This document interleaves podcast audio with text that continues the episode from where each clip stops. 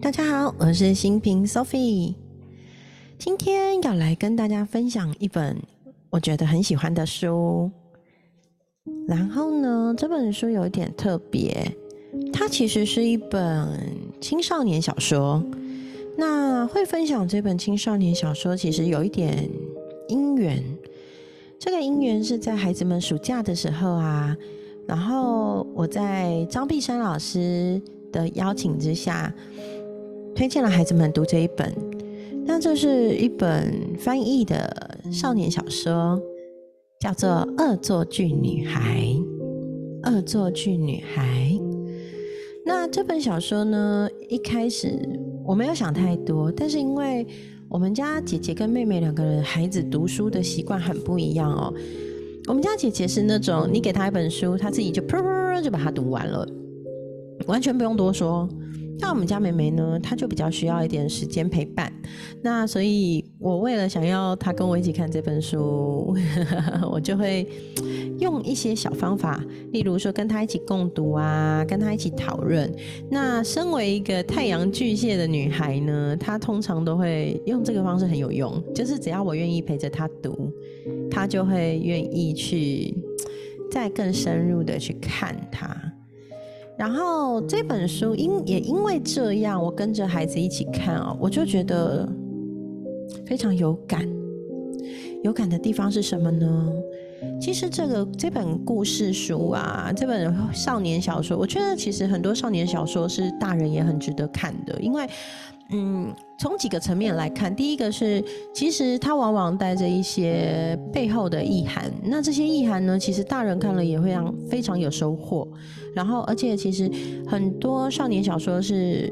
我们童年时期比较没有的，那随着现在越来越重视孩子的阅读，所以其实孩子的阅读会分成三个重要的阶段：一个是绘本时期，一个是桥梁书时期，最后是来到了字很多的小说时期。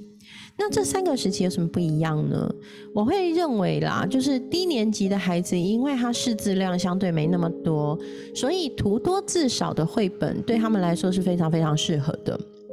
那中年级的孩子，他们开始识字量变多，然后他们也开始拥有自己独立阅读的能力，所以开始进入一个小说跟绘本的桥梁中间阶段。那这样子的桥梁书呢，通常有注音，字也比绘本多一些，但是图相对少。那这样子的桥梁书可以有效的帮助孩子们缓冲那个识字量多但是没有那么多，然后又可以稍微自己阅读的一个阶段，衔接的桥梁桥梁书。那到最后就来到了小说，慢慢的小说就是孩子少年小说的话，通常它的字会大一点，虽然文字量是多的，但是字。字也比较大，然后故事也比较完整，它的故事内容架构可以拥有的张戏剧张力啊，其实往往更多，所以孩子们就开始会阅读不一样的书。那当然，一直到像嗯，例如我很喜欢的作家陈玉茹老师写的那个《失魂词灵》啊，还有那个好多，所以我觉得像那样，就是每一集每一集都有它。就是连贯故事也能独立看的那种连续性小说，还有《哈利波特》，像我们家姐姐超爱《哈利波特》，已经看好多次了。然后那个《饥饿游戏》哦，那当然还有孩子们很爱的《猫战士》啊。对，好，那今天回归来讲这一本，就是因为我们家妹妹现在今年升五年级嘛，然后姐姐也上了国中一年级，所以这一本小说《恶作剧女孩》就很适合他们。那《恶作剧女孩》呢，是一本什么样的书啊？这是一本很不一样、有别于世俗认定性别女孩应该有样子的那个不太一样的女孩。那这个女主角叫做英格玛利亚。这个故事的背景是在一九一一年的丹麦。当时呢，英格玛利亚从热闹的大城市，就是发展的很好的大城市哥本哈根，自己一个人。搭着一艘船，来到了波霍姆岛。波霍姆这个小岛呢，他去找谁？他去找他的外婆。那为什么英格玛利亚这个年轻的女孩，这个少女，她，我记得她好小哦。她为什么？她才十岁，为什么需要自己一个人搭船来到波霍姆岛找她的外婆同住呢？那尤其啊，波霍姆岛生活跟哥本哈根很不一样。外婆感觉起来也是一个又严厉又冷淡的一个老人。那小岛上的居民每一个脾气都好奇特哦，又奇特又古怪。而且呢，在这个小岛上规定，小孩子是不能随处乱跑的，而且也不能自由发挥意见、发表意见。尤其啊。对女孩子的要求更是比男孩还要严厉。他们在上课的时候，男生女生的那个要求不一样。连去玩的时候，下课时间去玩的时候，男生在一边，女生在一边，而且对男女生有各种性别上的要求。可是呢，英格玛利亚这个女孩呢，她又是一个很有自己想法的孩子。所以呢，有时候他他帮外婆挤牛奶的时候，他会拿那个挤牛奶用的水桶去跟驴子在那边玩推来推去、踢来踢去的游戏，结果这样子反而把母鸡跟鹅都吓得四处跑。他剪了短头发，剪短头发是有原因的，因为他在搭船的时候呢，被山羊他睡着了嘛，因为搭船的时候很无聊很累，他睡着了。结果他睡着的时候呢，不小心被船上的山羊把他的头发给吃了一半，所以他有一半是有点像那种狗啃的秃头。那不得不他只好把头发剪得短短的。那剪得这么短，就不像个女孩啊。所以在这里就真的是带给他生活极大的冲击。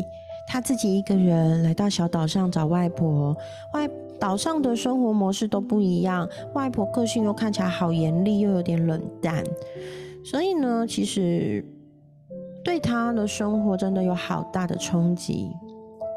而这本书一开始其实就有好多好多的疑问，就留下了很多的梗给大家。例如说，哎，这个小女孩为什么要自己坐船？为什么要离开繁华的哥本哈根，来到了波霍姆岛呢？那其实这两个地方差了将近两百多公里哦。那想想，那是一个交通很不方便的一九一一年。那到底背后是什么原因呢？尤其小女孩说：“不要，我不想谈这件事，这件事一定会害我很想哭。”那为什么会这样？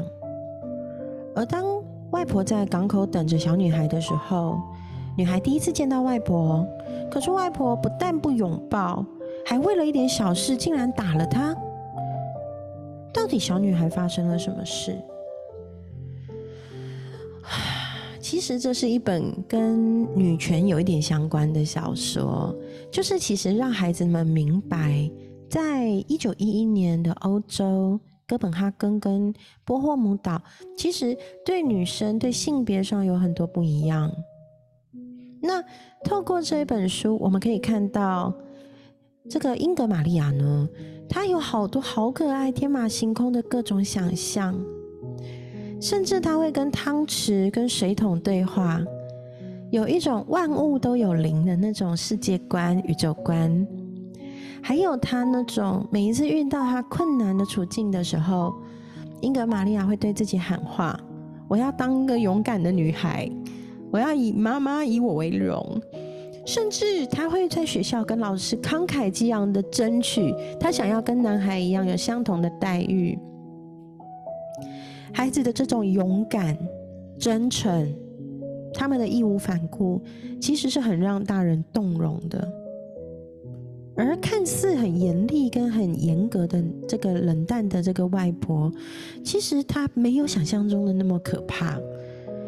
他经常会对孩子展现出他能够的理解、宽容，而且他面对英格玛利亚调皮犯错后的道歉，外婆给的是很温暖、很坚定的说：“你不是坏孩子，而且你以后绝对还是会再调皮捣蛋，所以不要承诺你做不到的事。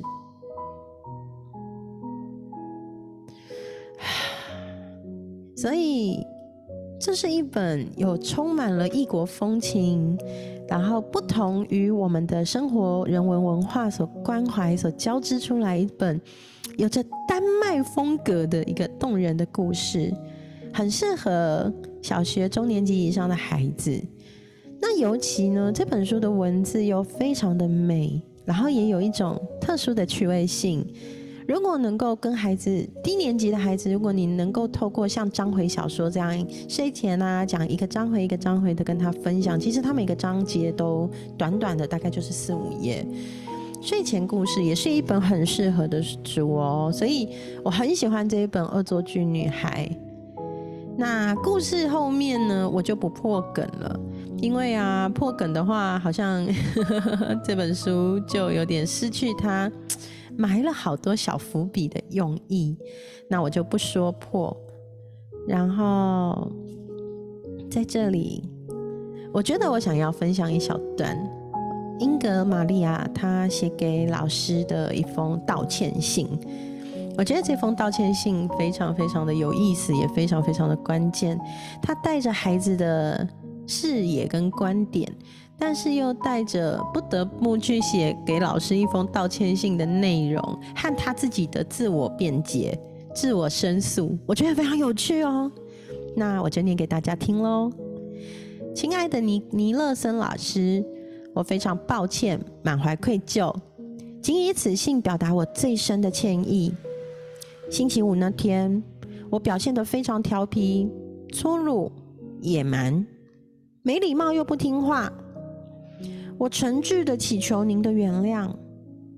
我不应该没有先征求你的同意就善用您的剪刀。我不应该怒气冲冲的瞪着您，还对您大吼大叫。我也不应该没说一声“可否让我先离开”就跑出学校了。我想把握这个机会，以成熟又有礼貌的方式向您表达我的强烈不满。如此一来，等我回到学校。我就不会再忍不住对您大吼大叫了。第一，女孩不蠢不笨，也不软弱无力。男生能做的事，女生一样能做，有时候还比男生做的更好。我敢说，如果给爱人史考夫斯卡机会，他可以跑得比学校里所有的男生都快。我外婆挤牛奶的速度。比您做梦可以想到的速度还快，请给女生机会，让她们也能在草地上跑跳玩闹。也许您还可以偶尔让我们大喊大叫一下，或许就安排在每个月第二个星期一。第二，故事和绘画都是灵魂的窗口。如果我们只能画一模一样的图。恐怕最后大家都会失去自己能够开心发光的独特气质。还有，为什么我们不能念自己写的优美故事跟大家分享？想象一下，要是安徒生的老师不准他把美人鱼、会说话的茶壶和飞天皮箱的童话讲给别人听，我们会有多伤心呢？第三，您真的觉得？奥特加老师是最适合教音乐课的人选吗？我不这么认为。最后，您每天穿来学校的褐色大衣很不好看，您会老是觉得闷闷不乐，很可能就是因为大衣太臭了。英格玛利亚简身敬上，是不是超有智慧的孩子？我一直相信。孩子跟我们一样，有着透彻的眼睛，有着充满智慧的灵魂。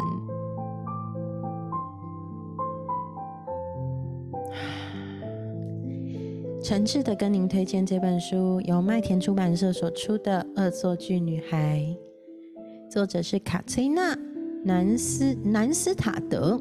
卡崔娜·南斯塔德，我不会念名英文，我只好讲中文哦。好，然后感谢译者王林，谢谢你，谢谢你愿意把这么棒的书翻译成中文，让我们可以有机会看到。卡崔娜是澳洲的作家，好，然后她其实之前出过的第一本书就已经得到了澳洲儿童图书理事会颁发值得关注的儿童读物，所以它是一本嗯，一个一位很很多产的作家。这本《恶作剧女孩》是她的第五本书，对。然后呢，在南斯塔德十岁的时候，作家十岁的时候，他的祖父呢就把自己的旧打字机送给他。也许写一本小说是个好主意，这是他第一次想成为一名作家。那他们都住在丹麦的一处椰蛋树农场。这本书很棒很棒哦，跟大家分享。如果有机会。